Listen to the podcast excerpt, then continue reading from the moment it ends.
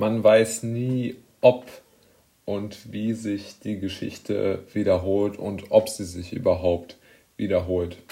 Ich denke, diese Feststellung würde jeder Mensch mit mir teilen und sagen, okay, da hat er recht. Aber trotzdem passiert in unserer gegenwärtigen Welt etwas völlig anderes.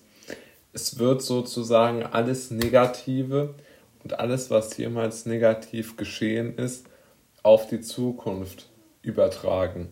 Wie meine ich das? Ich meine jetzt zum Beispiel mit ihren neuen Mutationen ja, des Virus. Im Grunde genommen weiß niemand nach der jetzigen Datenlage, ob das wirklich einen signifikanten Unterschied auf das äh, Infektionsgeschehen in den Ländern gemacht hat, in denen wohl diese ersten Mutationen aufgetreten sind. Im Übrigen hat man ja auch die meisten schon in Deutschland nachgewiesen.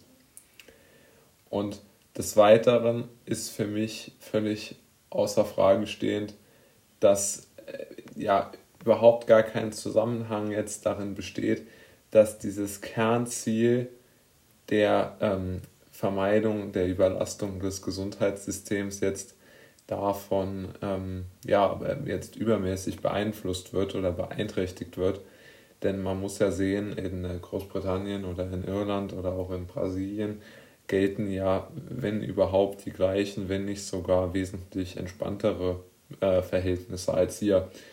Von daher kann ich jetzt nicht ganz verstehen, wieso schon wieder so eine extreme, ähm, ja, so eine extreme Übertreibung und so eine, so eine, ja, einfach ein, ein immer ein Apokalypse-Szenario in die Zukunft geworfen wird. Und man wirft jetzt schon seit ein, über einem oder seit fast einem Jahr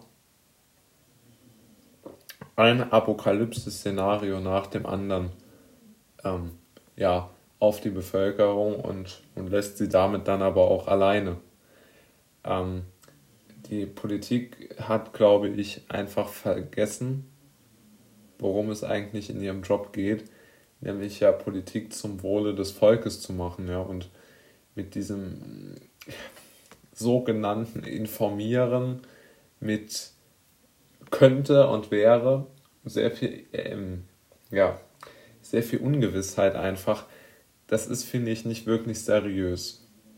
Denn wenn man sich mal anschaut, wie viel Halbwertszeit diese Prognosen hatten, dann muss man einfach mal sagen, dass sie nicht besonders hoch war. Und äh, ich denke, wir brauchen keine Prognosen mehr. Also die helfen niemandem, sie, ähm, sie sind einfach überflüssig. Prognostizieren bringt nichts. Man kann die Zukunft nicht prognostizieren.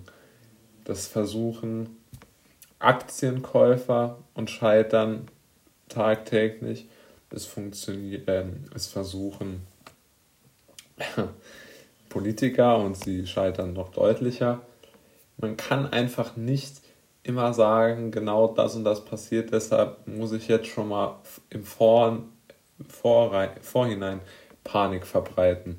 Das halte ich einfach nicht für richtig und deshalb bin ich auch absolut der Meinung, ähm, dass Prognosen in dem Fall nichts bringen.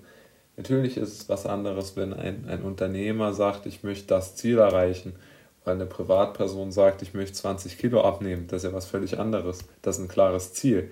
Aber die Politik gibt ja kein Ziel heraus, sondern sie prognostiziert immer nur Horrorszenarien an die Wand, die sie auf die Weise lösen kann, indem sie den Menschen ihre Grundrechte nimmt. Und das finde ich einfach schlicht und einfach falsch.